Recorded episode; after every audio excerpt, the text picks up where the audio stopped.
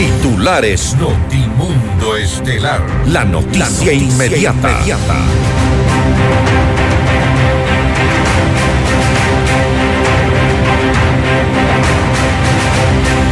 Un tribunal de la Corte Nacional de Justicia ratifica la sentencia de tres años de cárcel en contra del ex defensor del pueblo, Freddy Carrión, por abuso sexual. Definen fecha para la presentación del juicio político contra el presidente Guillermo Lazo. El titular de la Asamblea, legisladores del correísmo del Partido Social Cristiano y aliados realizarán la solicitud la siguiente semana. El Pleno del Consejo de Participación Ciudadana y Control Social anula 61 resoluciones que adoptó la anterior administración, entre ellas la designación de Roberto Romero como nuevo superintendente de bancos. El gobierno anunció que demandará a jueces que otorgaron medidas cautelares a 13 detenidos por extorsión. Dictan prisión preventiva para el exintendente de policía de Pastaza por el delito de concusión. Dos muertos y nueve heridos dejan varios accidentes de tránsito en Quito. En la información internacional encuentran a más de 100 jóvenes migrantes en un tráiler abandonado en México. Ocho personas mueren tras un tiroteo en un centro de testigos de Jehová en Hamburgo, Alemania.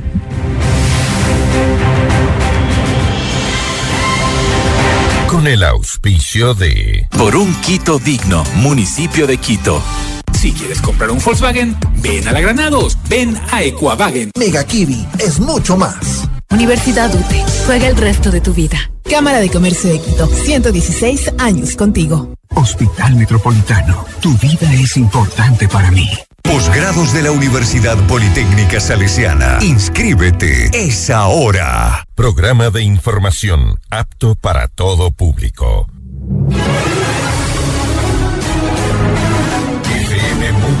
98.1 presenta Notimundo Estelar. Noticias, entrevistas, análisis e información inmediata. Notimundo, la mejor forma de terminar la jornada bien informados. Conducción, Fausto Yepes y María del Carmen Álvarez. Dirección de Noticias, María Fernanda Zavala. Dirección General, Cristian del Alcázar Ponce.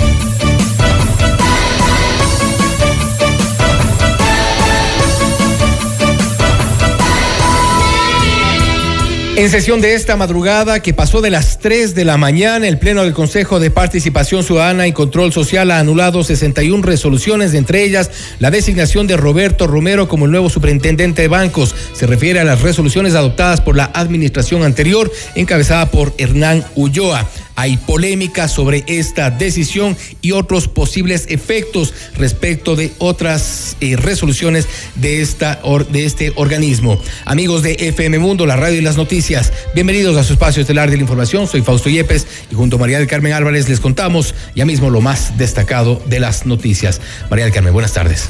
Muy buenas tardes, Fausto y amigos, como siempre, gracias por acompañarnos en el presente espacio informativo.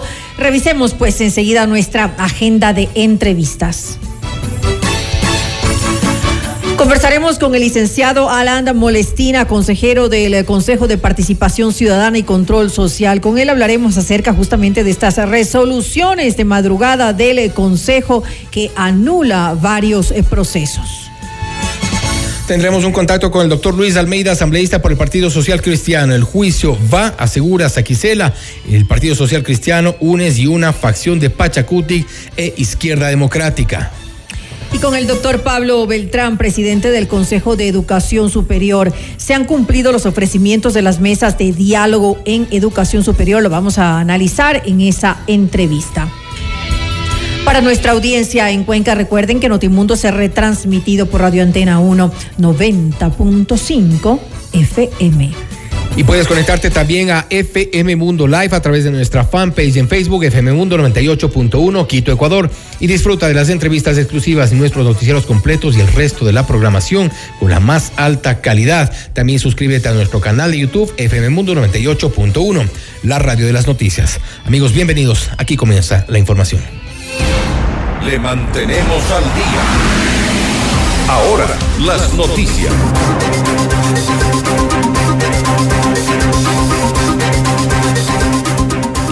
Representantes de las bancadas de UNES, Izquierda Democrática, Pachacutic y el Partido Social Cristiano, liderados por el presidente de la Asamblea Nacional, Virgilio Saquicela, afirmaron eh, que la solicitud de juicio político en contra del presidente Guillermo Lazo va porque va y será presentado a mediados de marzo. Una de las eh, interpelantes será asambleísta del correísmo, Viviana Veloz, quien informó los detalles que se están ultimando para la presentación del documento al Consejo de Administración Legislativa semana vamos ya a proceder con la entrega de esta solicitud de juicio político. Esperamos ya en los próximos días finiquitar los últimos detalles de la redacción de esta demanda constitucional que parte de hacer efectivo el principio de responsabilidad. Esto es un juicio, un juicio político que hace también efectivo el principio de oportunidad cuando un mandatario ha perdido la confianza y no ha podido construir transparencia.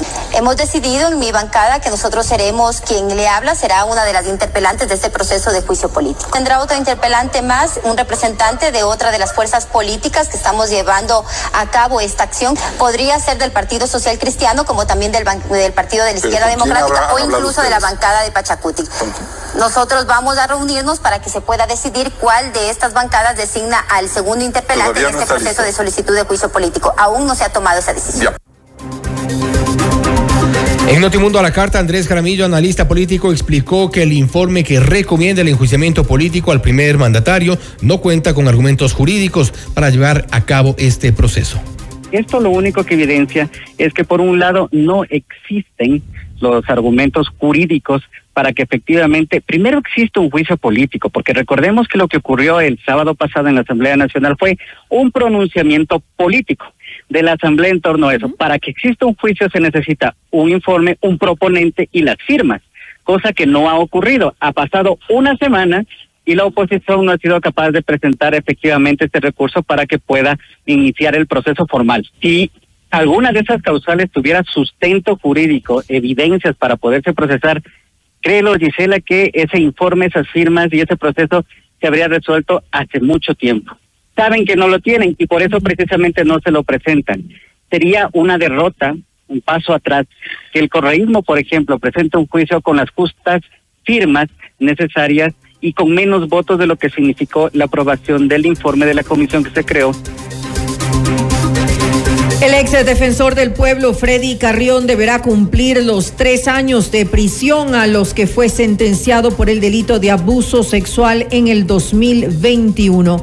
El Tribunal de la Corte Nacional de Justicia rechazó el recurso de apelación interpuesto por la defensa de Carrión y ratificó la condena que pesa sobre él. Su abogado alegó irregularidades en el proceso e indicó que presentará un recurso de casación.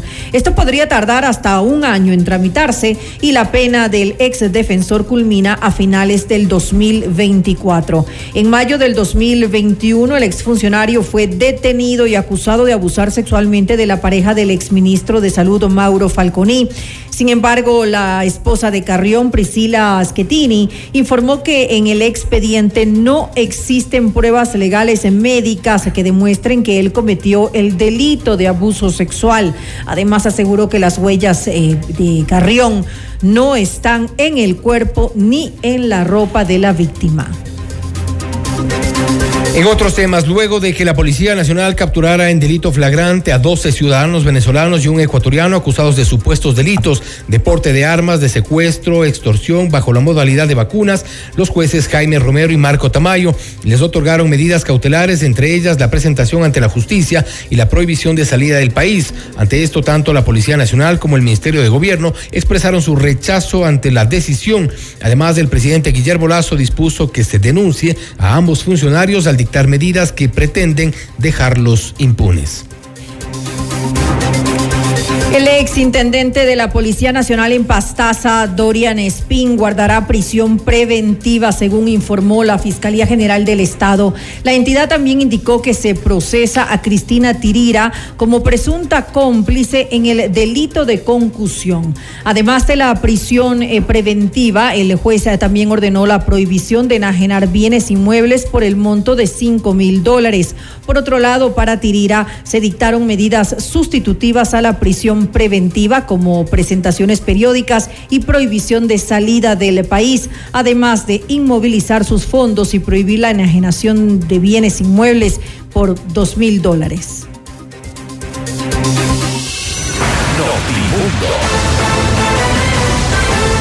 Información inmediata. Estudia posgrados en la Universidad Politécnica Salesiana en diferentes modalidades, híbrida, presencial en línea y presencial apoyada en la tecnología de la innovación y comunicación. Mayor información en www.ups.edu.es o también puedes eh, contactarnos a nuestro WhatsApp 093-966-7574. Desafía los límites. Llegó el momento de estudiar tu posgrado en la Universidad Politécnica Salesiana. Convierte tus utilidades en la mejor inversión. Un Volkswagen de Equavagen. Recibe beneficios especiales. Accede al financiamiento Volkscredit y estrena tu auto nuevo. Recibimos tu auto usado como parte de pago. Visítanos en Avenida Granado, C14-70 e Isla Marchena. Si quieres comprar un Volkswagen, ven a la Granados. Ven a Equavagen. El municipio de Quito ha sido nombrado municipio promotor de la salud debido al trabajo por mejorar servicios y espacios para que la gente viva mejor por un Quito digno. Hospital Metropolitano es el único hospital privado en Ecuador con cirugía robótica Da Vinci para casos de alta complejidad y cirugía bariátrica. Consulta ya con tu médico especialista. ¿Estás buscando una beca para financiar tu carrera universitaria? Pues te cuento que en la UT ofrecemos becas hasta del 75%. Tenemos becas por condición económica, rendimiento académico, rendimiento deportivo y discapacidad. ¿Qué esperas entonces? Postula ahora en ute.edu.es y un asesor te ayudará. Universidad UTE, juega el resto de tu vida. Y conéctate a FM Mundo Live a través de nuestra fanpage en Facebook, FM Mundo 98.1, Quito, Ecuador. Disfruta así de las entrevistas exclusivas y nuestros noticieros completos con la más alta calidad. Volvemos. Objetividad y credibilidad. Notimundo Estelar. Con María del Carmen Álvarez y Fausto Yepes. Regresa enseguida. Decisiones con Jorge Ortiz. Viernes 8 horas. Reprise sábado 12 horas y domingo 10 horas. Inicio del espacio publicitario. Moni, me encanta verte feliz y segura de ti misma. No hay nada que me alegre más que ver a una de mis mejores amigas realmente contenta. Quería decirte esto porque eres demasiado importante para mí. Gracias a la unidad de cirugía bariátrica del Hospital Metropolitano, la mejor amiga de Andrea va a sentirse bien con ella misma y mirar la vida con otros ojos. Hospital Metropolitano, tu vida es importante para mí. Conoce más de nuestros servicios llamando al 1-800-H-Metro o en nuestras redes sociales. Vamos a innovar. A crecer. A perfeccionar nuestros conocimientos. Conoce las ofertas de posgrado que te brinda la Universidad Politécnica Salesiana. Te ayudamos a cumplir tus retos. Estudia en diferentes modalidades. Presencial, en línea. Presencial apoyada en TIC, híbrida. Desafía los límites. Atrévete a ir por más. Mayor información en www.ups.edu.es.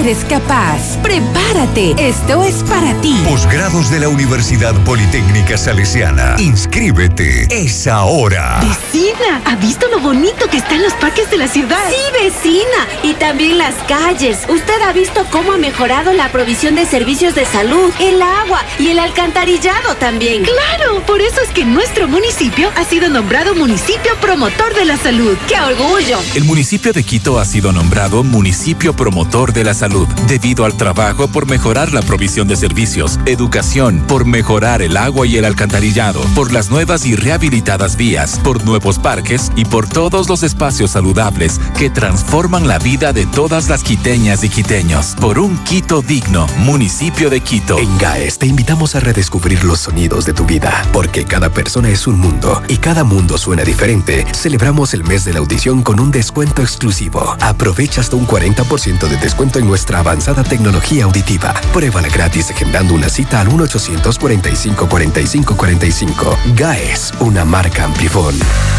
Todos los programas mírelos en nuestro canal de YouTube, FM Mundo Live. Fin del espacio publicitario. Continuamos en Notimundo Estelar con María del Carmen Álvarez y Fausto Yepes.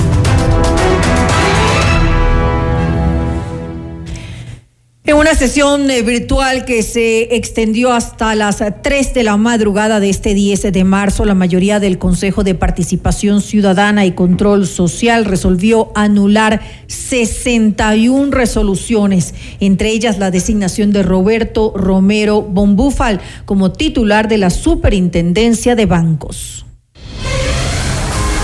Esta es la entrevista de Fausto Yepes, hoy con... Estamos en contacto en este momento ya con el licenciado Alan Molestina, consejero de Participación Ciudadana y Control Social, para hablar sobre estas polémicas resoluciones dadas en la madrugada de este 10 de marzo en el Consejo de Participación Ciudadana. Anulan varios procesos, 61 se ha dicho. Vamos a saber cuáles otros, aparte de la designación del superintendente de bancos. Licenciado Molestina, gracias por estar con nosotros. Fausto Yepes le saluda, bienvenido. Buenas tardes, Fausto. Un saludo a todos quienes eh, ven y escuchan este prestigioso programa de la radio.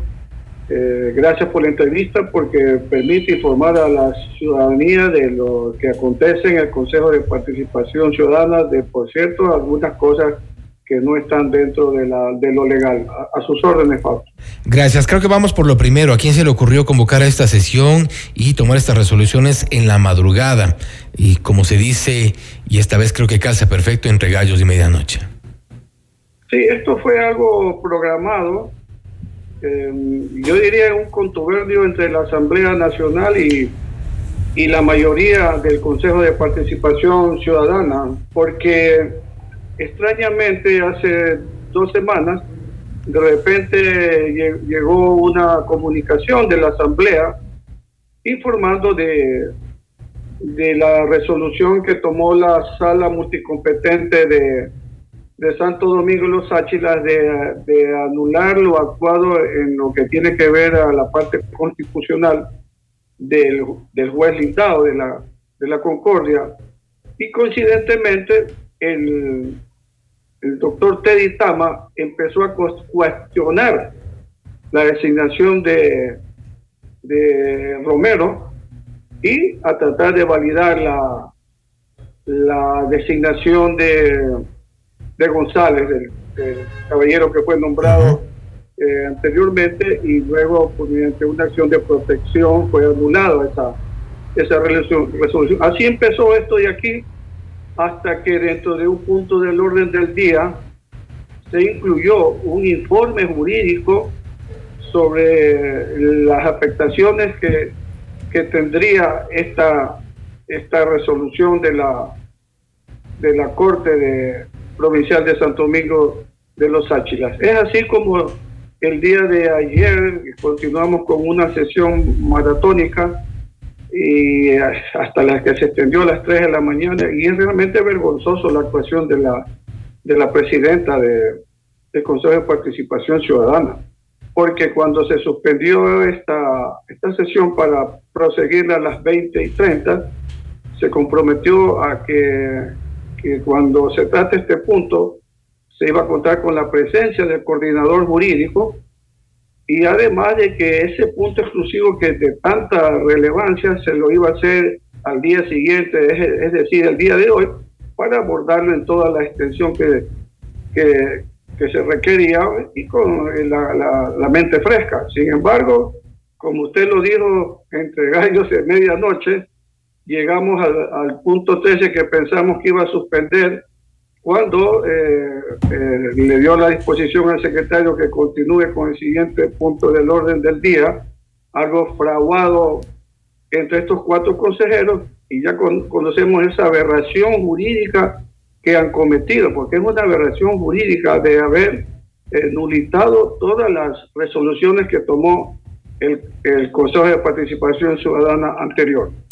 Algo de esto ya se advertía días atrás. De hecho, estuvo acá en este espacio eh, el consejero eh, Carlos Figueroa advirtiendo que estaba operando esta mayoría y que pretendía eh, tomar algunas acciones que iban a causar seguramente algunos efectos. Ya vemos el primero, la, la resolución respecto de anular la designación del superintendente de bancos, pero se habla de 61 resoluciones. ¿Qué otras resoluciones que puedan ser destacables, importantes, se anularon dentro de estas 61? Porque no creo que este sea el único propósito de esta mayoría. Bueno, eh, dentro de estas resoluciones son aproximadamente 14, 16 resoluciones que tienen que ver con procesos de designación de autoridades. Por ejemplo, ¿cuáles? Están, por ejemplo, el proceso de la selección del Contralor General del Estado. Hay una, una fase que, que quedaría nulitada y habría que regresar atrás. La, el, el Consejo de el Pleno del Consejo anterior aprobó la, la comisión para la renovación, el reemplazo parcial de los consejeros del Consejo Nacional Electoral entonces, eso regresaría atrás. Es decir, eh, que habría un retroceso. Pero aquí hay algo que causa sorpresa, ¿no? Ah, está ahí también la, designación del superintendente de bancos, del doctor Romero, el, que quedaría también nulitada. Curiosamente, eh, a pesar de que la, el proceso de designación de, del presidente del Consejo de la Judicatura em, tuvo eh, dos fases dentro de esas resoluciones, como fue la admisibilidad y la fase de méritos y oposición.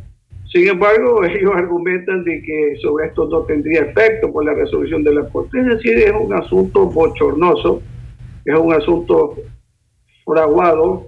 Eh, quieren hacer una revisión de cada una de las resoluciones. Esto no, esto no cabe. El día de ayer ampliamente tanto el doctor Figueroa como yo eh, tuvimos los argumentos jurídicos para que no se cometa esa aberración. Sin, embargo, esto ya estaba fraguado.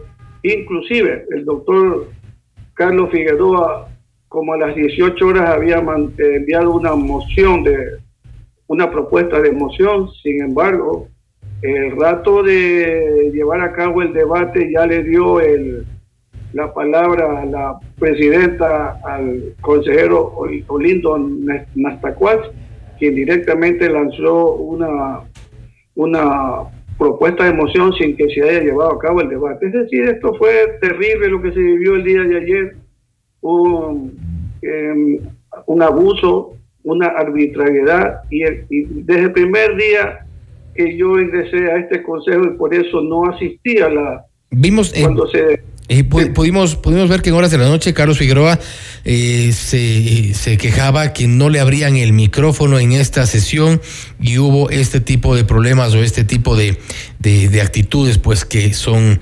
eh, conocidas en algunos eh, foros como este. En todo caso, ¿qué, ¿qué, fue lo que, lo que pasó respecto del, del, micrófono cuando no le dejaron intervenir a Carlos Figueroa? No sé si pasó algo similar con usted o... Bueno, simplemente como la presidenta ya estaba amarrado para darle la palabra al consejero Lindo Nestacuás, pues no dio paso a, la palabra, al, uso de la palabra que pedimos y se nos eh, silenció los, los micrófonos. Realmente esto fue un abuso, un atropello, una noche terrible desde el punto de vista de lo que debe ser un proceso parlamentario, como es el que lleva a cabo este cuerpo colegiado, y no se dio. Un asunto importante, que ¿cuál fue eh, lo que argumentamos nosotros jurídicamente de que esa, esa resolución, ese auto de anulación no estaba ejecutoriado porque se habían planteado recursos horizontales y, realmente es eh, me extraña que estando ahí el doctor Terry Tama, un, abogado con mucha experiencia, eh, haya desconocido de que estaba pendiente esta, este análisis y resoluciones de la, de, la corte, de la Corte Provincial de Santo Domingo y haya dado paso a algo que ya tenían planeado. Como ya le dije, esto es, un, esto es aconchabado. No quieren que el doctor Romero, economista, no conozco exactamente el cargo que tiene, eh, no quieren que sea superintendente de banco, sino el señor González. Yo no sé cuáles son los intereses partidistas. Licenciado Molecina, ¿no, ¿no cree usted que el tema de el superintendente de bancos quizá es únicamente algo eh, más de forma respecto de esta decisión, tomando en cuenta que algo quizá de fondo es lo que está detrás de la designación del Contralor General del Estado, de este concurso, si es que han vuelto esto a foja cero prácticamente la designación y este concurso de selección de selección del eh, Contralor General del Estado quedará en manos del nuevo Consejo de Participación Ciudadana y Control Social eh, con mayoría evidentemente correísta. Yo oh, opino de que usted está en lo correcto y es la percepción que yo tengo desde la primera semana que llegué a este Consejo de Participación Ciudadana, pues llegué con la mejor disposición, con la mejor voluntad, pensando que realmente estos siete consejeros, pues habíamos llegado ahí de una forma independiente que íbamos a actuar con transparencia. Sin embargo, ya a los pocos días me pude dar cuenta de que eh, existe pues este, eh, este plan para alargar el proceso de designación de autoridades, especialmente del Contralor, del Contralor General del Estado, para que sea el siguiente consejo que viene, que están plenamente identificados con el correísmo y con el Partido Social Cristiano para designar a las autoridades de control, pues estaríamos regresando a la época de ese Consejo de Participación Ciudadana que fue nombrado a dedo durante el gobierno de Correa pues, y se volvió un, un tipo de gobierno dictatorial en que todas las funciones de control las tenían personas allegados a Correa como el el doctor Poli como el fiscal general y el consejo de la judicatura con el doctor Yala y así todos pues, y ya conocemos el resultado. Esto está ocurriendo, pero el día de hoy eh, ya está la, la, eh, la contestación de la sala multicompetente de la Corte Provincial de Santo Domingo y los Sáchilas a estos recursos horizontales que plantearon algunas personas, entre esas el doctor Ulloa. ¿Cuál ha sido la respuesta? le voy a indicar la respuesta. En relación al escrito, lo voy a, lo voy a leer para no cometer alguna omisión. En la parte pertinente, en relación al escrito presentado por el doctor Ulloa, en el que hace referencia que el auto de nulidad pronunciado por el tribunal de mayoría tendría como efecto, escuchen bien, anular o dejar sin efecto y valor alguno las actuaciones y o resoluciones emanadas por el Consejo de Participación Ciudadana y Control Social en funciones merced a la medida cautelar otorgada por el doctor Lindao Vera que restituya sus cargos a, los cuatro consejeros destituidos por la Asamblea Nacional. Es decir, lo que hicieron ayer, desconocer, la, anular las resoluciones tomadas por este Consejo. Al respecto, se hace indispensable la siguiente aclaración. El Tribunal de Mayoría declaró la nulidad procesal de todo lo actuado por el juez Lindao Vera dentro del expediente constitucional. Poner atención, expediente constitucional. Es decir, lo que los dejó, eh, los restituyó otra vez como consejero. No de las actuaciones administrativas adoptadas por el Consejo de Participación Ciudadana y Control Social y de sus consejeros en el ejercicio del cargo y sus funciones específicas porque eso no fue el objeto de la garantía jurisdiccional. Tanto más que aquella, y aquí está un concepto que, lo maneja en el ámbito jurídico, aquellas son situaciones jurídicas consolidadas. Las resoluciones de los poderes públicos gozan de la presunción de legitimidad y ejecutoriedad, conforme al artículo 98 del Código Administrativo con lo cual... Y sigue, ya, y, les, y, les, y les sigo, les sigo leyendo lo, lo que indica eh, la sala multicompetente, los tres jueces. La propia Corte Constitucional en el proceso de seguimiento de la sentencia la designación del presidente del Consejo de la Judicatura, convoca a la correspondiente audiencia a los consejeros en funciones y da los nombres, quienes fueron restituidos a sus cargos en virtud de la medida cautelar concedida a su favor por parte del juez Lindau. Una vez que la Corte Constitucional establece el incumplimiento de la sentencia por parte de los consejeros, les destituye de sus cargos si nos ubicamos en el hipotético planteado por el doctor Ulloa, el acto de nulidad pronunciado por el Tribunal de Mayoría alcanzaría a las actuaciones llevadas a cabo por la propia Corte Constitucional a partir del auto de verificación de la sentencia 12-19-20-22 del 5 de enero de 23 y serían nulas por los efectos del auto de nulidad en virtud de que las cosas, según la hipótesis planteada, se retrotraerían al mes de noviembre del 2022, que es lo que es, la resolución que tomaron ayer, en que la Asamblea Nacional les destituyó de sus cargos. Básicamente esta resolución de la, de, la, de, la, sala eh, ratifica lo, lo que han hecho. ¿Perdón? Básicamente lo que hace esta resolución que usted nos está leyendo eh, ratifica o contradice lo que, lo que se ha hecho por parte del Consejo de Participación Ciudadana. Contradice completamente, porque mire... ¿Y en ese punto con qué nos quedamos? sin duda alguna es una aberración jurídica. Y no, sé si fui claro cuando le leí el, el comienzo, que se lo voy a leer. Eh, no sé si gusta que se lo lea eh, de nuevo, donde, donde indica claramente que todo lo actuado por el Consejo de Participación Ciudadana anterior en lo que respecta a los actos administrativos tiene validez. Está muy claro la, la resolución. En, en, ese caso estamos frente a una disyuntiva, lo resuelto esta madrugada y frente a lo resuelto por esta, esta sala en el ámbito ya eh, judicial.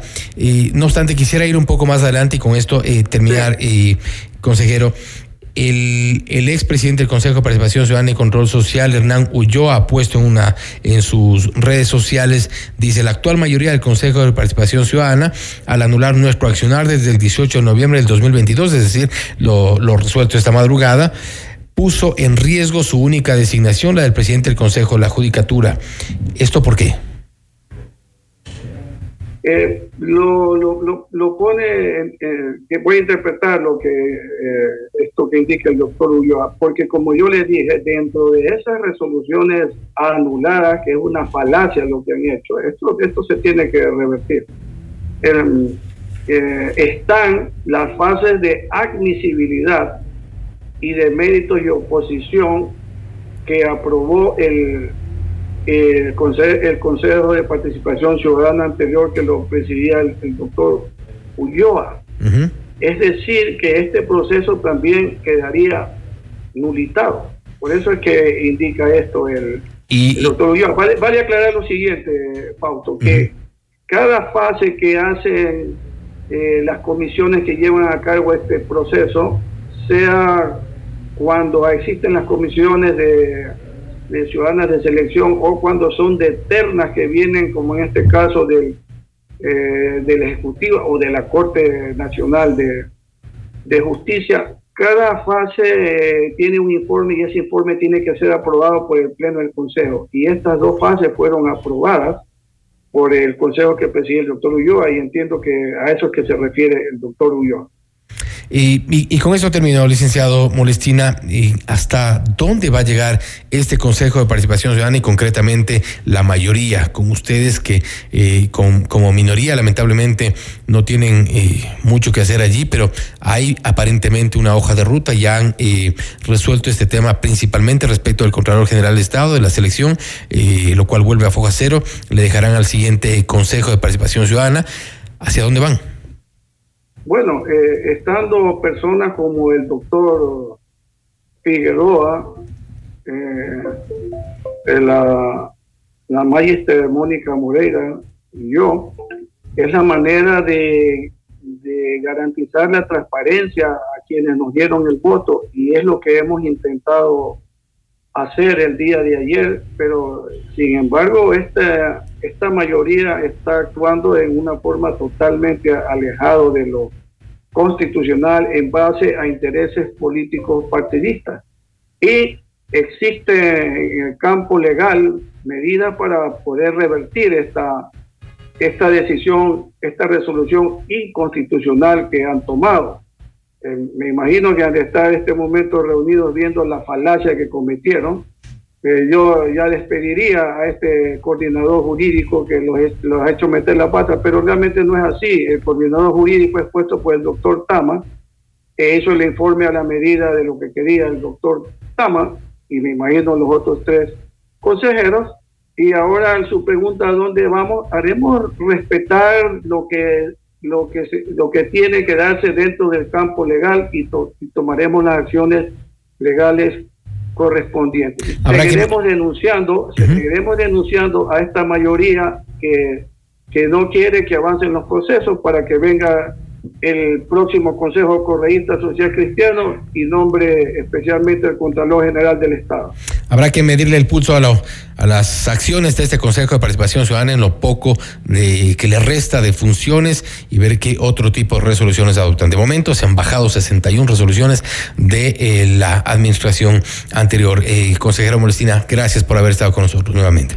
Eh, le agradezco a usted, no hay que dejar de tener en mente que una medida arbitraria e ilegal la que han tomado y habrá que revertirla. Una, una buena tarde de lo que queda. Vamos a, darle seguimiento. Gracias, licenciado Alan Molestina, consejero de Participación Ciudadana y Control Social, hablando sobre las resoluciones de madrugada de este Consejo con una mayoría que ha anulado 61 resoluciones de la administración anterior, es decir, del, de los ex consejeros encabezados por el entonces presidente Hernán Ulloa. ¿Hacia dónde van? Uno de los procesos, por ejemplo, que quedaría prácticamente en cero es la selección del Contralor General del Estado. Quedará entonces en manos de la nueva mayoría del Consejo de Participación Ciudadana que se posicionará en eh, poco menos de dos meses. Estaremos atentos. Esto es Notimundo Estelar, siempre bien informados. Noticias, entrevistas, análisis e información inmediata. Notimundo Estelar regresa, enseguida. Decisiones con Jorge Ortiz. Viernes 8 horas. Reprise sábado 12 horas y domingo 10 horas. Inicio del espacio publicitario. Sabemos que el terreno para hacer negocios es desafiante. Tranquilo. En la Cámara de Comercio de Quito cuentas con un equipo y juntos llevaremos tu negocio al siguiente nivel. Nosotros ponemos la experiencia, tú pones las ganas. Te esperamos en la Avenida Amazonas y República Edificio Las Cámaras. Para más información visita www.ccq.es o contáctanos al 098-475-3529. Cámara de Comercio de Quito, 116 años contigo. ¿Estás buscando una beca para financiar tu carrera universitaria? Te cuento que en la UTE ofrecemos becas hasta del 75%. Tenemos becas por condición económica, rendimiento académico, rendimiento deportivo y discapacidad. ¿Qué esperas? Postula ahora en ute.edu.es y un asesor te ayudará. Universidad UTE. Juega el resto de tu vida. Convierte tus utilidades en la mejor inversión. Un Volkswagen de Equavagen. Recibe beneficios especiales. Accede al financiamiento Volkscredit y estrena tu auto nuevo. Además, recibimos tu auto usado como parte de pago. Visítanos en la Avenida Granados, E1470 e Isla Marchena. Si quieres comprar un Volkswagen, ven a la Granados. Ven a Equavagen. En vivo, lo mejor de nuestra programación desde tu teléfono móvil. Descarga nuestra increíble app FM Mundo 98.1. Fin de la publicidad. Continuamos en Notimundo Estelar. Información inmediata. Le mantenemos al día. Ahora, las noticias.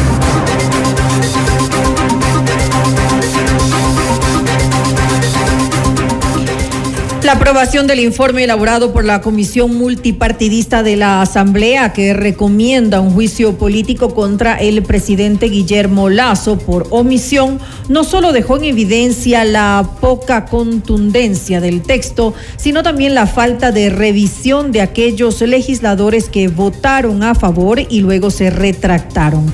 En decisiones con Jorge Ortiz, Francisco Sánchez, el director del Instituto de Iberoamérica de la Universidad de Salamanca, afirmó que detrás de ese texto habían otras intenciones que dejaron de lado el tema jurídico.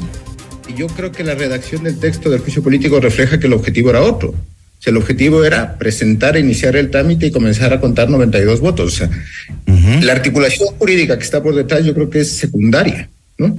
Cuando hemos visto varias veces que esto sucedió, o sea, en el caso del juicio de que en su momento se hizo Abdalá Bucarán también, era muy difícil sostener toda la estructura jurídica de Bucarán. No había una necesidad política, que hay un cambio de gobierno y se optó por una salida muy fácil, ¿no? Además, una destitución con mayoría simple, que desde el punto de vista constitucional no se sostendría, ¿no? O sea, cualquier tipo de evento político de la trascendencia con la institución del presidente necesitaría una mayoría eh, calificada. Entonces yo creo que en ese sentido se buscó un texto de acuerdo, se fue haciendo mucho cortapega, nadie hizo una revisión final y cuando era burdo lo de ir por la traición a la patria, encontraron este delito, ¿no? Pero el objetivo es político más que jurídico, me parece. Claro. Y con él coincidió Ramiro García, catedrático universitario y jurista, quien señaló que el correísmo ha tratado de vender la idea de que el tema es político fuera de lo ético y racional. Agregó que la respuesta de la Corte Constitucional cuando se presente el documento será evidente, pues las causales no están correctas la Corte Constitucional no puede, y está, está expresamente prohibida, de analizar si existe la infracción o no existe la infracción, si hay pruebas de la infracción o si hay pruebas de la responsabilidad penal. Pero lo que sí va a tener que analizar la Corte Constitucional es si es posible imputar penalmente de esos delitos o no. Usted diría que no. Y claro, evidentemente va a llegar a la conclusión de que no hay manera porque existe una limitación expresa y en materia penal no se puede hacer una interpretación contra ley. ¿Y no cree usted que en la Corte Constitucional hay el riesgo de que consideren que el tema también es político? Mire, yo creo que de lo, poco, de, lo poco, de lo poco que tenemos en pie, de lo poco que tenemos institucionalizado, creo que la Corte Constitucional es uno de esos. Más allá de que estemos de acuerdo o no con todos sus fallos, pero ha demostrado solvencia, ha demostrado eh, apego a lo jurídico. Ojalá lo Y yo creo que difícilmente va a pasar esto, porque además, ojo, ahí sí van a decir, no, eso no es solo político. Por su parte, Dalton Basigalupo, asambleísta por la izquierda democrática, justificó su ausencia en la sesión en la que se aprobó el informe, pues aseguró que se trató de un proceso al que calificó como un burdo montaje. Jorge, yo eh, estuve ausente de esa sesión en una demostración de rechazo a todo este proceso eh, escandaloso farandulero de querer eh, llevar a juicio político al presidente de la República por causales inexistentes. Se plantea la idea del juicio y anda a ver pues dónde encontramos las causales. Esa es la tónica con que el país eh, tuvo que desayunarse frente a esta realidad del pretendido juicio político. Así que mi ausencia yo creo que es lo que más se notó, vaya viendo usted. brilló por su ausencia Así para... Es. Eh, o sea, usted faltó para no avalar esa, esa, esa defensa. En un gesto de desprecio de este burdo montaje que testifica ante el país pues la baja calidad de asambleísta que tenemos en la República. Para los analistas, estos hechos que evidentemente han incidido en la debilidad institucional devienen de la falta de conexión del gobierno y la Asamblea Nacional con las necesidades de la población. Francisco Sánchez señaló que el legislativo refleja la desigualdad que hay en el país y enfatizó que el gobierno debe tomar más en serio al movimiento indígena y asumir que éste tiene una agenda autónoma. Eh, la realidad del país es que tenemos un parlamento muy tirado a la izquierda con un presidente muy tirado a la derecha.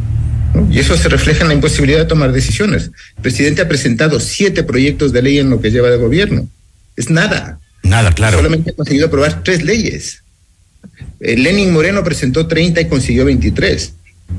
Rafael Correa en el 13, cuando tenía la supermayoría absoluta, igual. consiguió presentar 23 proyectos y aprobó 20, ¿no? Algunos que los modificó él mismo. Simplemente para que veamos la comparación eh, en rendimiento parlamentario, ¿no? Y el presidente le han tirado el proyecto económico que presentaba. Entonces yo también no sé si sería necesario replantearse el proyecto económico. O sea, pensar que el presidencialismo no solamente es un presidente que manda, sino también un parlamento que represente intereses. Y sobre este tema, el jurista Ramiro García recordó que en las elecciones del 2021 la ciudadanía no votó por un plan de gobierno, sino en contra de una posición autoritaria y antidemocrática, refiriéndose a la época correísta. Otra cosa, se ha hablado del legislativo como un conspirador. Sí, poco ha sido, pero ¿qué habría pasado si es que Lazo hubiera tenido mayoría, mayoría legislativa? Se habría caído hace un año. Porque nos habría pasado, sí, sí, porque nos hubiera pasado flexibilización laboral, nos habría pasado eh, flexibilización de la seguridad social, privatización de un montón de sectores. Es decir, se hubiera caído hace un año. Las calles. Es decir, afortunadamente para él no ha tenido la posibilidad de imponer su modelo de gobierno, que es un modelo de gobierno novente, ochentero, noventero, latinoamericano, eh, arcaico. Es decir, es, son, son cosas que la derecha en Europa, por ejemplo, ya ni siquiera se plantea. La, democracia, la democracia cristiana, por ejemplo, de alemana, de Merkel, estaba clarísima de que necesitaban una educación pública, una salud pública y una seguridad social pero, fuertes. De su lado, Basigalupo expresó su confianza en el fortalecimiento de la institucionalidad del Estado y entregó recomendaciones para que el gobierno recupere la confianza de la ciudadanía.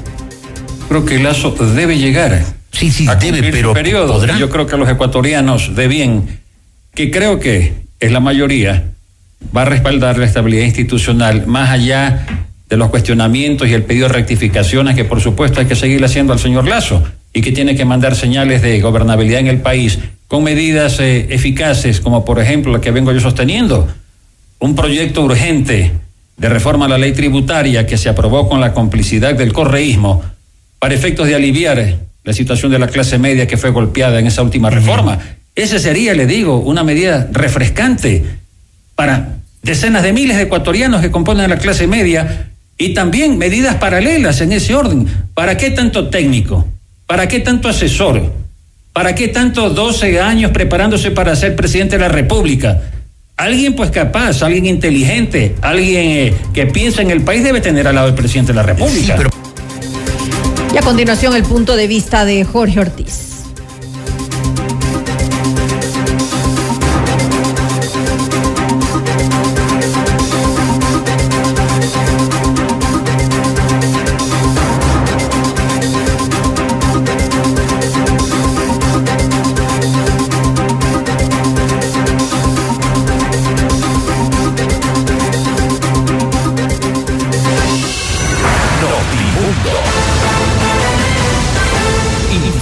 Inmediata.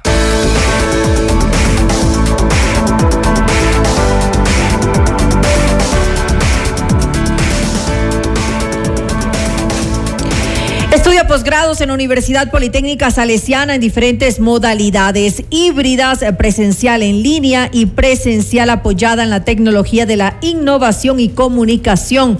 Para mayor información, eh, ingrese a www.ups.edu.es o también puede contactarnos a nuestro WhatsApp al 09396667574. Desafía los límites. Llegó el momento de estudiar tu posgrado en la Universidad Politécnica Salesiana. El municipio de Quito ha sido nombrado municipio promotor de la salud debido al trabajo por mejorar servicios y espacios para que la gente viva mejor por un Quito digno. En la Cámara de Comercio de Quito cuentas con un equipo y juntos llevaremos tu negocio al siguiente nivel. Nosotros ponemos la experiencia y tú pones las ganas. Te esperamos en la Avenida Amazonas y República Edificio Las Cámaras. Visita www.ccq.es o también puedes contactarnos al 09847533529. Cámara de Comercio de Quito, 116 años. Contigo Ven a Boga y descubre la perfecta fusión de sabores asiáticos que te van a encantar. No te puedes perder lo nuevo. Nagasaki de mariscos en concha de ostras. Boga Shrimp Tempura. Los más deliciosos nigiris. Te esperamos de martes a domingo en Avenida González Suárez y Orellana, esquina Edificio Yu. Reservas al 099166500. Boga Asian Fusion. El placer de lo sublime.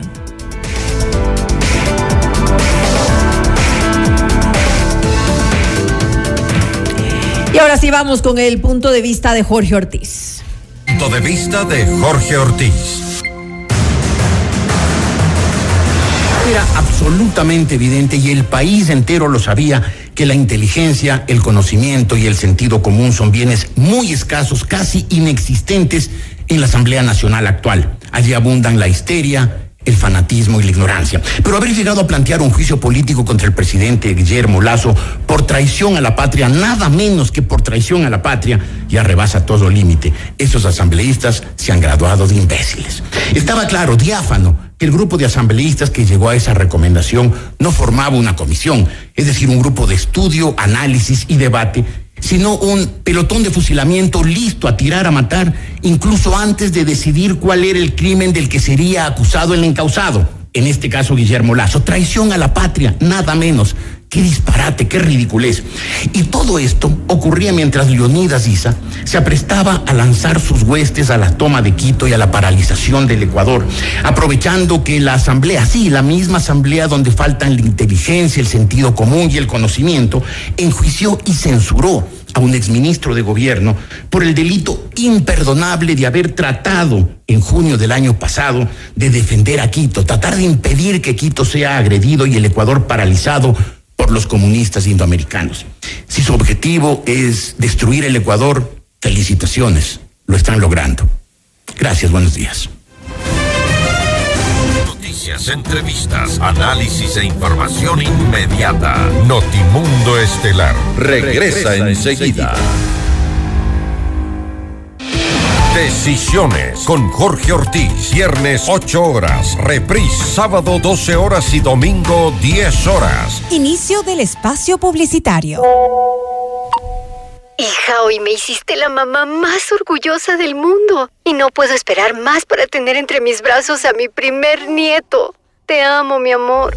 Gracias a los cuidados del área de Metro Maternidad del Hospital Metropolitano, la mamá de María ahora es la abuela más feliz del mundo. Hospital Metropolitano, tu vida es importante para mí. Conoce más de nuestros servicios llamando al 1-800-H-Metro o en nuestras redes sociales. Vamos a innovar. A crecer. A perfeccionar nuestros conocimientos. Conoce las ofertas de posgrado que te brinda la Universidad Politécnica Salesiana. Te ayudamos a cumplir tus retos. Estudia en diferentes modalidades. Presencial, en línea. Presencial apoyada en TIC, híbrida. Desafía los límites. Atrévete a ir por más. Mayor información en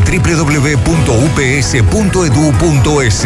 Eres capaz. Prepárate. Esto es para ti. Posgrados de la Universidad Politécnica Salesiana. Inscríbete. Es ahora.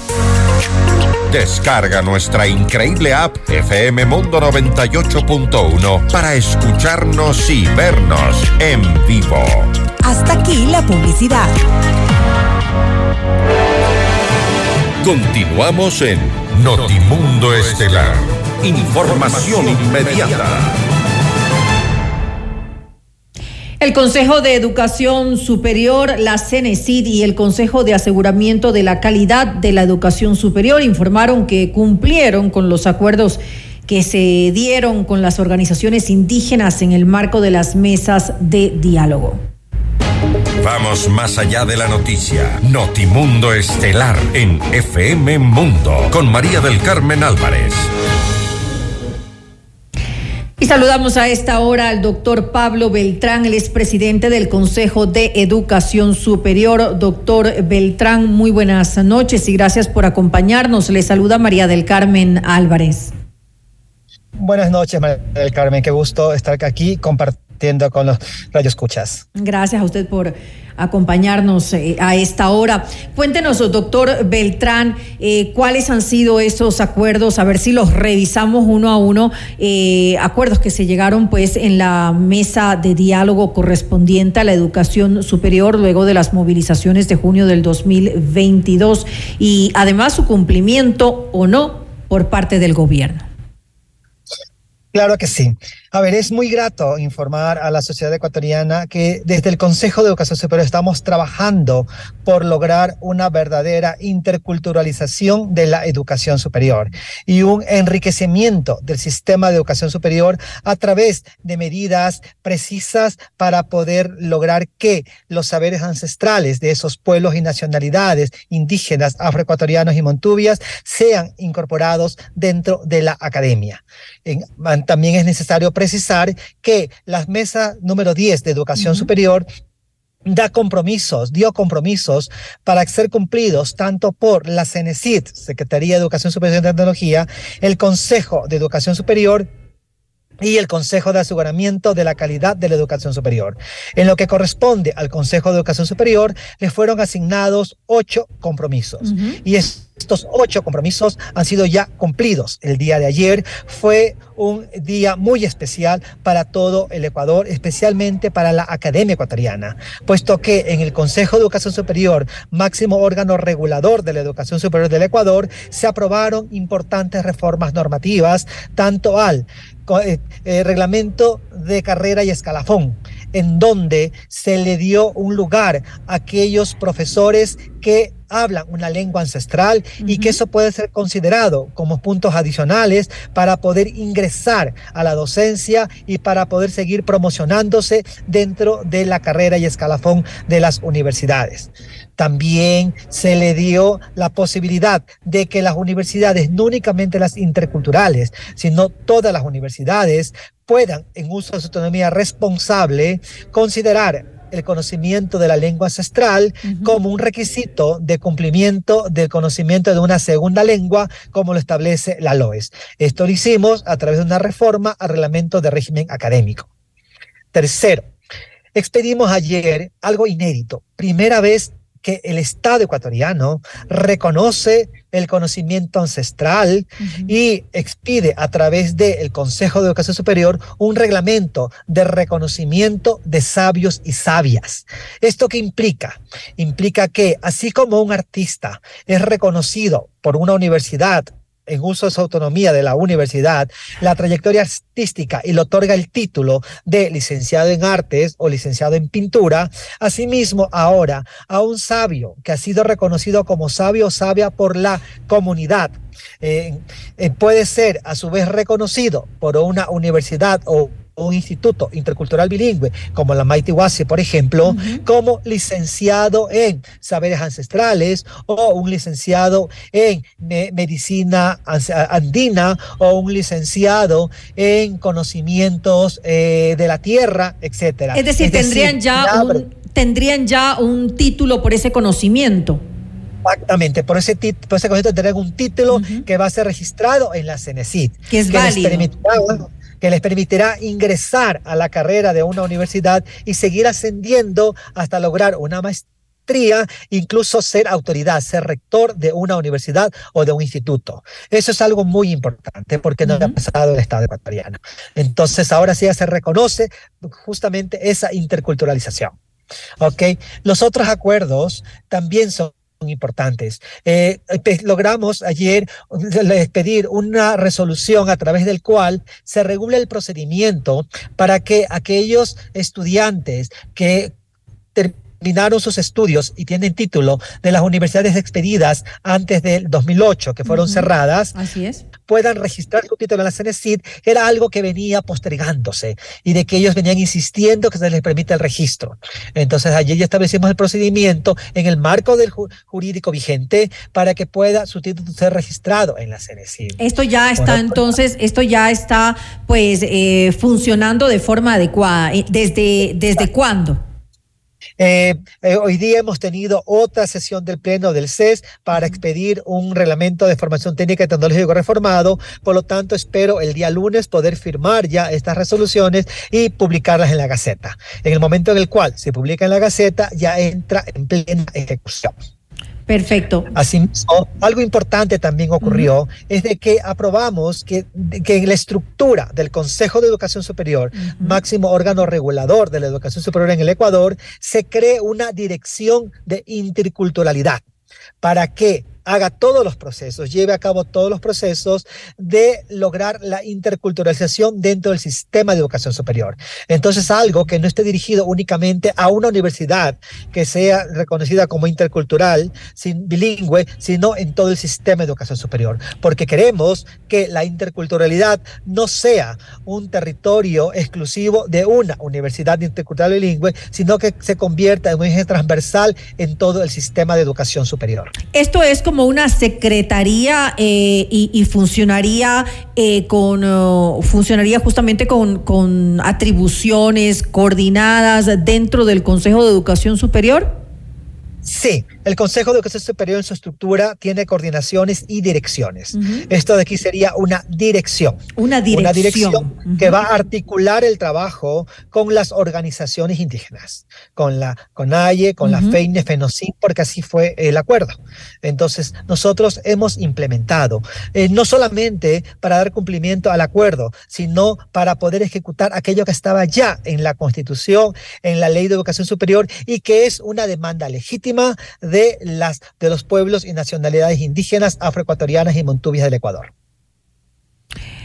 Listo. Eh, ¿Qué quedaría eh, en todo caso pendiente o con esto ya se habría eh, cumplido todo lo que estaba, lo que se había pues comprometido por parte al menos directamente del Consejo de Educación Superior? Exactamente, ya hemos cumplido nosotros el 100%, porque hay otros procesos que ya se ejecutaron, pero igual estamos abiertos a continuar apoyándolos, que es el de dar asesoría para crear institutos evangélicos y el dar acompañamiento para crear otros institutos interculturales bilingües. Ahora, todo esto eh, eh, lo hicieron para llegar y culminar al, cumplimiento del 100%, lo hicieron justamente en forma eh, conjunta, tal vez con delegados de las organizaciones indígenas para que haya ese reconocimiento y que pues esa aceptación de que se ha cumplido finalmente con, con lo establecido en la mesa de diálogo. Claro que sí. En el Consejo de Educación Superior actualmente tenemos una política, una directriz, que es el de trabajar de manera articulada con los otros entes rectores, como son la CENESID y el CES, pero también con todos los actores del sistema de educación superior y los órganos regulados y los interesados. En este sentido, para poder lograr el cumplimiento de estos acuerdos, hemos trabajado de manera articulada con la CENESID, con el CASES, pero también hemos hecho talleres con, con la Universidad de Amaitihuasi, con otros institutos integrales bilingües, con los representantes de la CONAIE, de la FEI, de la FENOCIN, hemos hecho varios talleres, por lo tanto, hemos logrado eh, llegar a esto, el cumplimiento de estos acuerdos, pero de una manera coordinada.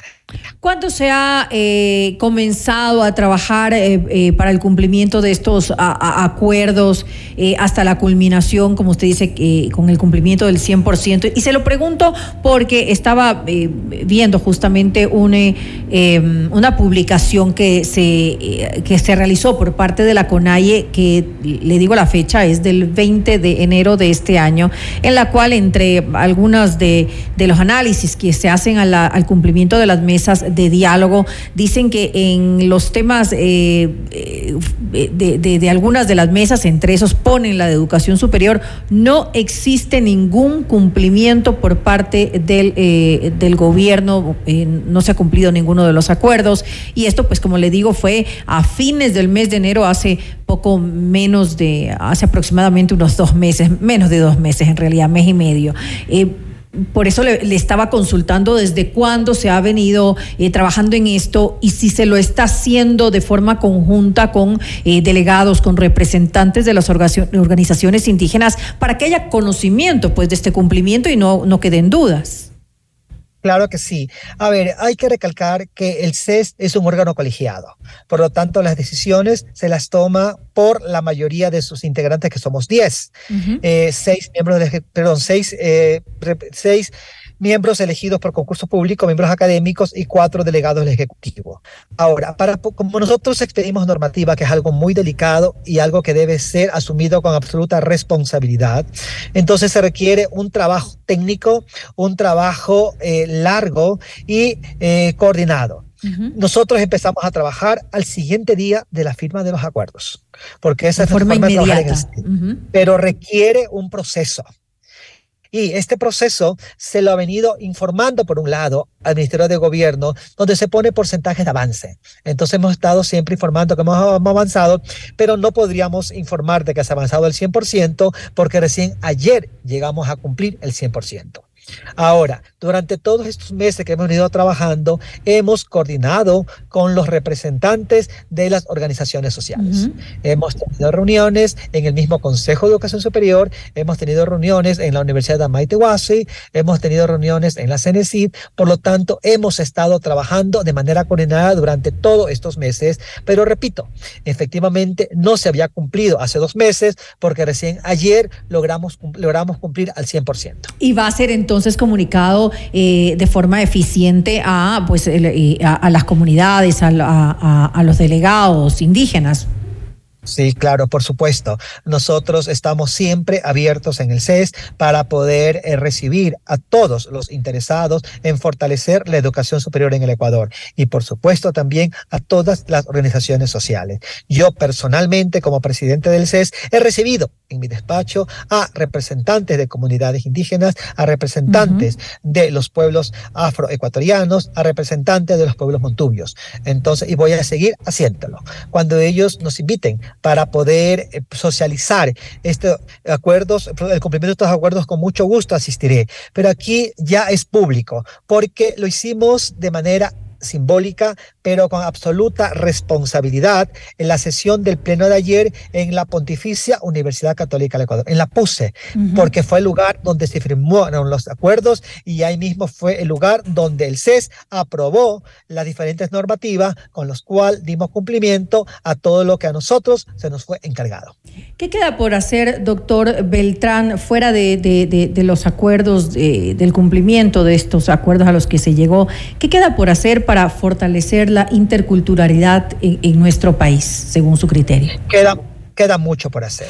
Se han dado grandes pasos, pero aún queda mucho que hacer. El recorrido es largo, pero creo que estamos avanzando a buen ritmo, pero sobre todo a paso seguro. Lo que necesitamos es crear una cultura en la cual se reconozca que la interculturalidad enriquece a la educación superior del país. queda mucho por hacer para que todos reconozcamos y nos sintamos orgullosos de que tenemos un país intercultural, plurinacional, en donde todos los saberes son importantes. Y porque son nuestras raíces, además, hay que reconocer eso. Exactamente, en donde la medicina occidental es importante porque es el producto de un desarrollo científico occidental, pero que también es importante los saberes ancestrales que sirven al mismo objetivo y que han tenido un recorrido también largo y que también es especializada y puede enriquecer y puede, al país y puede ayudarnos a alcanzar ese bienestar que tanto necesitamos. Sin lugar a dudas, hay que reconocer, como lo dije hace un momento, nuestras raíces y nuestra identidad, porque forma parte de lo que, de lo que somos, de lo que es ahora el Ecuador, sin lugar a dudas. Exactamente, así es, de un Ecuador que solamente puede salir adelante con más educación.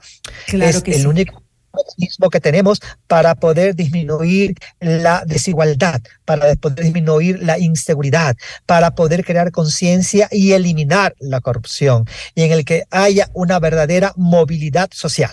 Pero para ello se requiere una democratización de la educación superior, llegar a todo el territorio ecuatoriano, en, sin importar en la población si es mestiza, si es blanca, si es afroecuatoriana, si es indígena, porque todos somos ecuatorianos y todos merecemos vivir en un mejor Ecuador y todos somos responsables de construir ese mejor Ecuador a través de educación. Me quedo entonces con esas eh, palabras, eh, sin lugar a dudas, lo que necesita nuestro país es, es más educación y más educación para todos, equidad en, en, la educación para todos los ecuatorianos. Le quiero pues agradecer al doctor Pablo Beltrán, presidente del Consejo de Educación Superior, por habernos acompañado en este espacio. Muchas gracias a todos, una excelente noche. Gracias y muy buenas noches. Noticias, entrevistas, análisis e información inmediata. Notimundo Estelar regresa, enseguida. Decisiones con Jorge Ortiz. Viernes 8 horas. Reprise sábado 12 horas y domingo 10 horas. Inicio del espacio publicitario.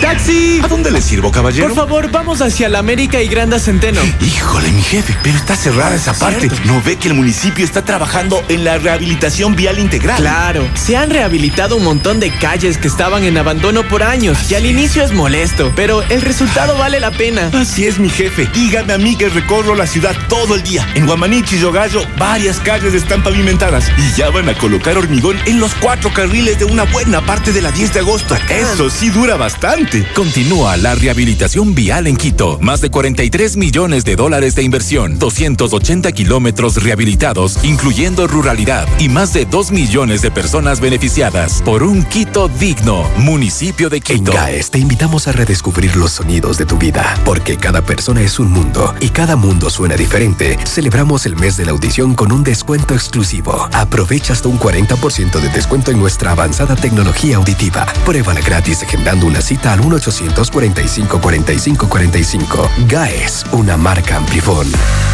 Todos los programas mírelos en nuestro canal de YouTube, FM Mundo Live. Fin del espacio publicitario. Continuamos en Notimundo Estelar. Información inmediata. Y ahora, en Notimundo, nos enlazamos con CNN en Español Radio. Las, noticias, más importantes de lo que sucede en el mundo. Y enseguida les presentamos lo más destacado de la información internacional con nuestra cadena aliada CNN en español.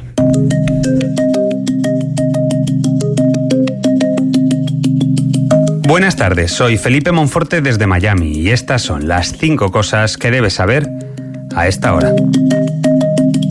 El senador republicano Lindsey Graham desató la polémica esta semana al sugerir, luego del secuestro de cuatro estadounidenses en Matamoros, que los militares de su país intervengan en México para luchar contra los cárteles de droga, a los que quiere que se designe como organizaciones terroristas. Este viernes las autoridades de México arrestaron a cinco personas en relación con el secuestro de los estadounidenses en Matamoros, dijo en Twitter el fiscal general del estado de Tamaulipas, Irving Barrios. Los investigadores todavía trabajan para reconstruir cómo y por qué se desarrolló el secuestro, incluso después de que un cártel se disculpó por llevar a cabo lo que el padre de una víctima llamó un crimen sin sentido, que dejó dos estadounidenses y a una mujer mexicana muerta.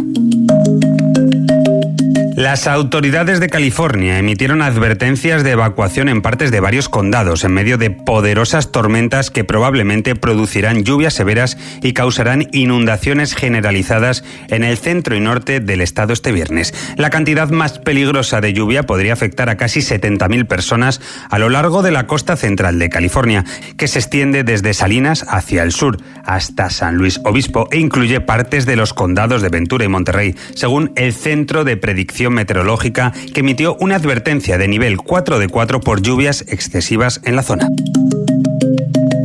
Alemania quedó conmocionada después de que un hombre armado matara el jueves a seis personas, así como a un bebé en gestación, en un centro de testigos de Jehová en Hamburgo, antes de apuntarse a sí mismo con el arma al tiempo que la policía irrumpía en el edificio. El atacante, un ciudadano alemán de 35 años, era un exmiembro de la comunidad de los testigos de Jehová, según el fiscal del estado de Hamburgo. La policía alemana sigue buscando un posible móvil después de que el tirador abriera fuego en un acto al que asistieron 50 personas el jueves por la noche.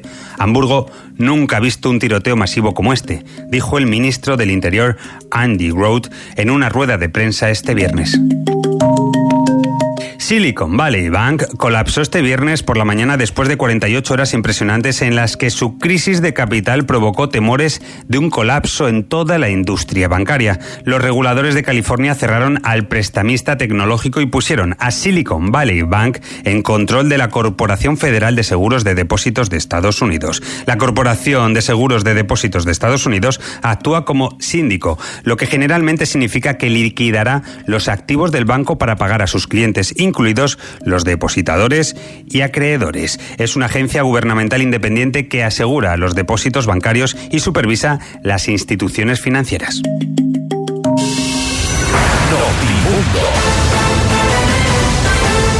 Información inmediata. Con el respaldo del presidente del legislativo Virgilio Saquicela, el correísmo, el Partido Social Cristiano y una fracción de Izquierda Democrática y Pachacutic confirmaron que presentarán la próxima semana el pedido de juicio político contra el presidente Guillermo Lazo. Los protagonistas de la noticia en Notimundo. Estamos ya en contacto este momento con el doctor Luis Almeida, asambleísta por el Partido Social Cristiano, para hablar sobre este juicio político que, según han dicho, el juicio va, asegura el presidente de la Asamblea, Virgilio Sagisela, a lo cual se ha unido el Partido Social Cristiano, UNES y una facción de Pachacuti e Izquierda Democrática. Asambleísta Almeida, gracias por estar con nosotros. Fausto Yepes le saluda. Bienvenido.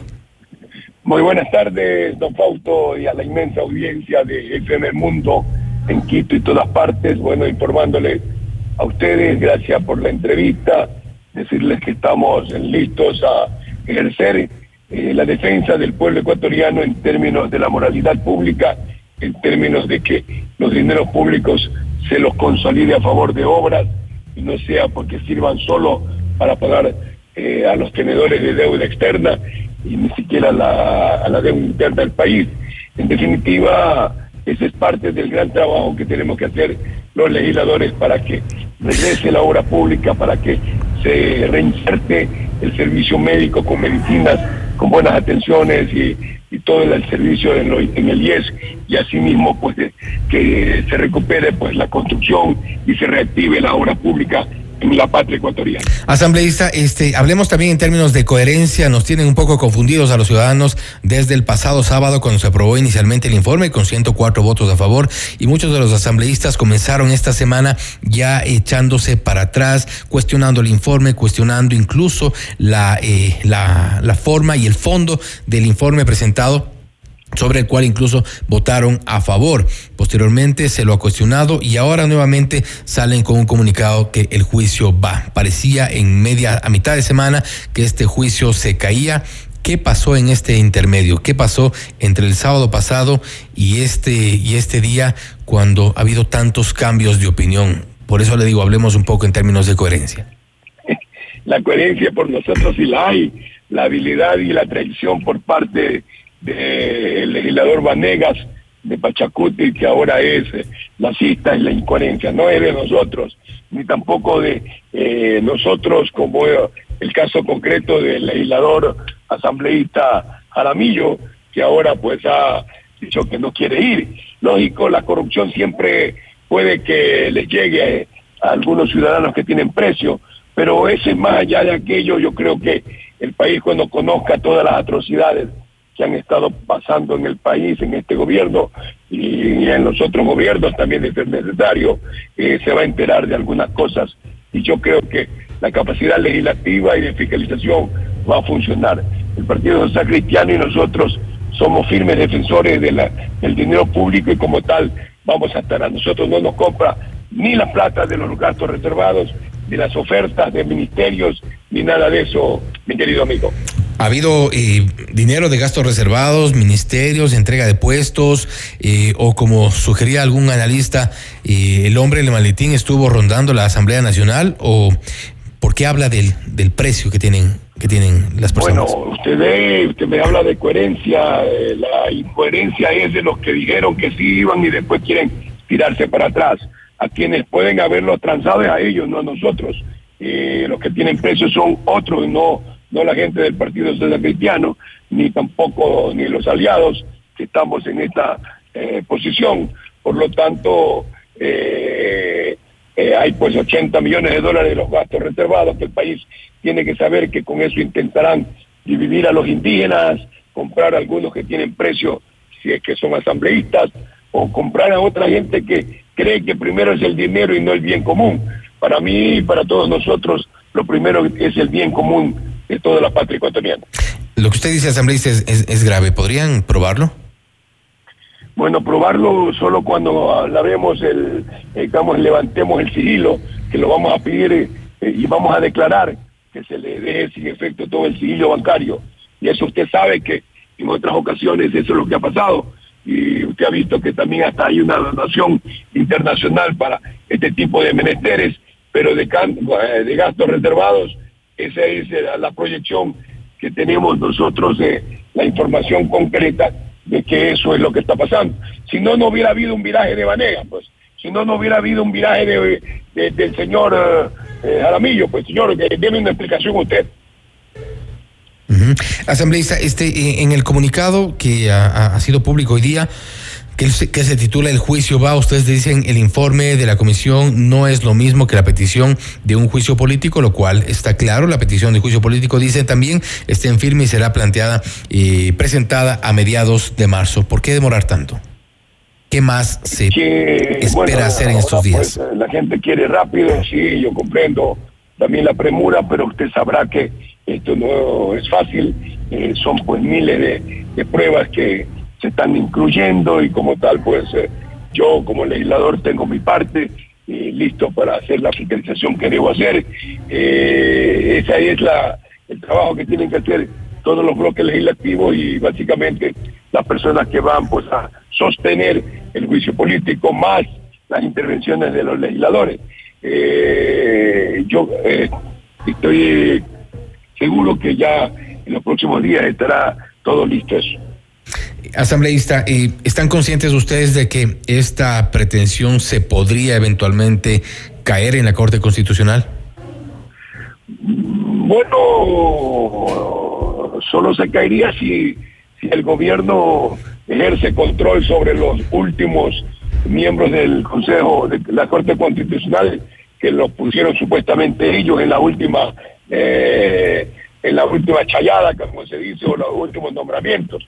Eh, confío que estos ministros que entraron, los tres últimos, son gente honorable, profesores de las grandes universidades y peñas y que no tendrán precio ni tampoco se dejarán chantajear.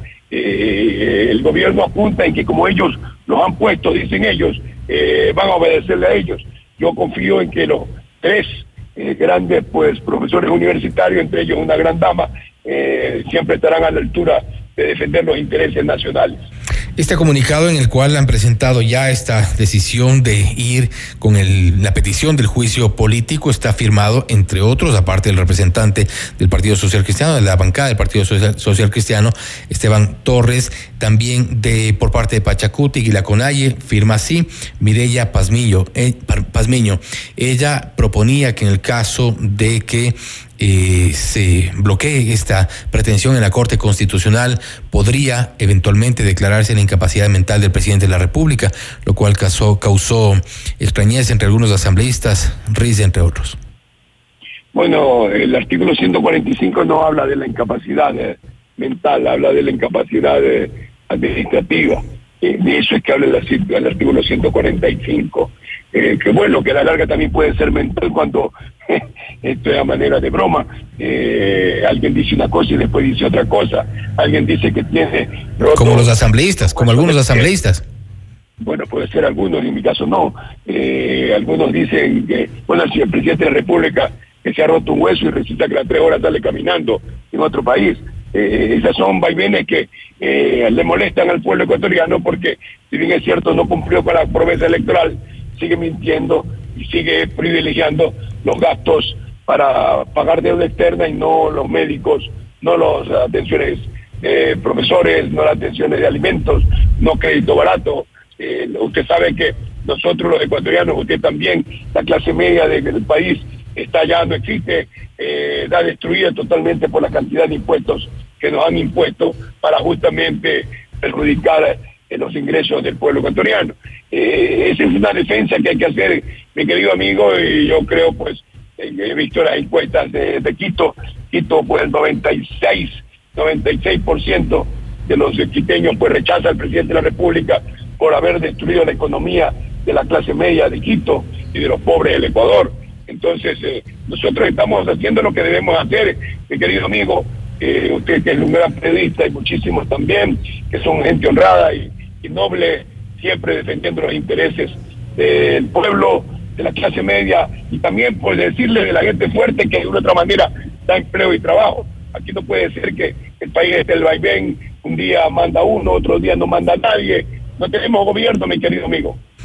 En estas circunstancias y cómo van eh, las cosas, podemos pensar que este acuerdo Nebot-Correa se consolida, llega ya quizá a uno de sus puntos eh, más altos. No hay ningún acuerdo entre Nebot y Correa, hay una coincidencia clara de defender los intereses populares, tanto del Partido Social Cristiano como aliados, eh, el grupo UNES, el grupo Pachacuti y el grupo Izquierda Democrática. Más bien una coincidencia un poco extraña por, por las, eh, las diferencias que mantenían. Los intereses. Aparentemente. Sí, amigo, eh, con esas actitudes que se hace crecer a la gente que se le pega en el suelo, perseguir tanto a una gente de otra posición política, crecerla. Eh, eso es lo que no se, no se dio cuenta el señor eh, Carlos Vera y todos ellos. Eso es lo que pasa. En política es eh, hay que ser tácticos. Eh, vea usted, cuando perseguían pues a otra gente, lo que han, han, hecho es lograr que sigan creciendo. Entonces, pegarle en el suelo a la gente también es malo, sea o no sean culpables, porque al pueblo no le gusta esa actitud innoble. ¿Qué van a hacer ahora? ¿Cuál es el siguiente paso en esta, en esta hoja de ruta? Bueno, la, lo que se va a hacer es, seguir el juicio político. Eh, lo único que le puedo ratificar es que nosotros como Partido Cristiano y aliados vamos a defender los intereses del pueblo, de la inversión, de abaratar costos, de bajar impuestos y de vivir mejor. De eso, pues en eso coinciden algunos eh, partidos políticos, bienvenido sea. Y, y, por eso repito mi pregunta, si es que no pasa el juicio político en la Corte Constitucional, ¿cuál es el plan B de esta alianza? Eh, entre un plan, mi querido amigo, solo nosotros haríamos lo que dice la constitución política del Estado, que es nuestra obligación eh, defender los intereses del país y cuando hay un desgobierno, pues ponerle orden. Eso es lo que estamos haciendo. ¿Y no tienen un plan B? Ningún plan B, porque no sé si usted esté seguro que ya en la Corte Constitucional no va a pasar. Eh, no sé, eh, en todo caso yo confío en que eh, estos grandes eh, abogados eh, estarán a la altura de la defensa de los intereses nacionales. Lamentablemente en nuestro país nadie está seguro de lo que pueda pasar, ni en el gobierno, ni en la asamblea, ni en las cortes. En todo caso vamos a estar da, pendientes y dar... Me da la razón usted, me da la razón en que debemos ordenar el país y poner orden en todo lo que significa el Estado ecuatoriano por el bien general de todo el país. Asambleísta, gracias por eh, atendernos gracias, con esta entrevista nuevamente y estaremos pendientes también de lo que ocurre en las próximas semanas. Gracias, mi querido amigo. Gracias. Ha sido el doctor Luis Almeida, eh, asambleísta por el Partido Social Cristiano, hablando sobre esta, este comunicado que han publicado en estas últimas horas. El juicio va, se refiere al juicio político y al cual se han unido el Partido Social Cristiano, UNES, una facción de Pachacutic y otra de la izquierda democrática. Esto es Notimundo Estelar, siempre bien informados. Los acontecimientos más importantes en el mundo se los contamos a continuación.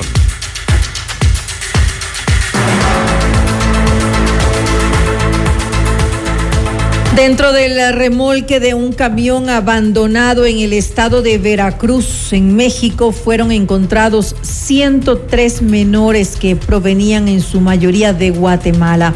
En el camión se transportaban además 212 adultos provenientes de El Salvador, Honduras y Ecuador.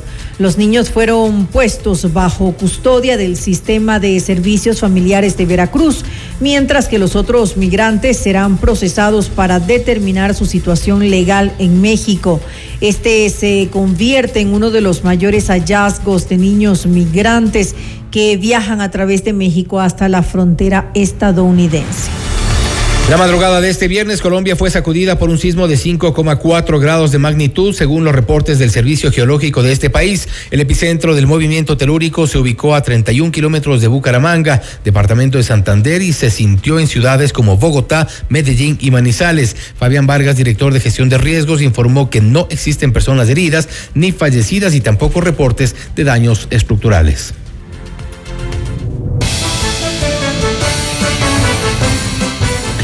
Y antes de finalizar, una información eh, nacional. Varios accidentes de tránsito se registraron en la capital. El primero se produjo aproximadamente a las 7 horas y 30 minutos de este 10 de marzo en el sector de Miravalle, cuando un vehículo se impactó contra un bus. Producto del accidente, dos personas eh, fallecieron y una resultó herida.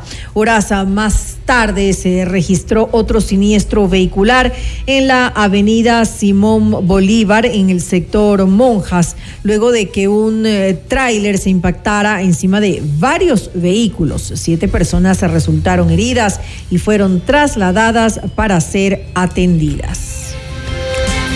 Son vías peligrosas las de la capital. Recordemos también que no solo es, como se ha dicho en algunos momentos, la impericia de los conductores, la lluvia, sino también hay problemas estructurales que comienzan a detectarse en la construcción de las carreteras. Decían por eh, algunos de los técnicos eh, fallas en las curvas mal diseñadas, sin drenaje, taludes inestables y otros problemas que se han presentado y se han detectado con lo cual se obliga quizá a las autoridades a una revisión de estas eh, vías. La Simón Bolívar es una de las más peligrosas. Sin lugar a dudas, pero yo sí creo que definitivamente eh, la, mayor parte de los accidentes se trata justamente de eh, la poca precaución que tienen los ciudadanos al manejar. El exceso de velocidad en estas vías, lamentable. En todo caso, a tomar las precauciones cuando circulen por allí en estos días, principalmente de lluvias. Hasta aquí la información en Notimundo Estelar. Volvemos el próximo día lunes. Gracias y que tengan una muy buena noche.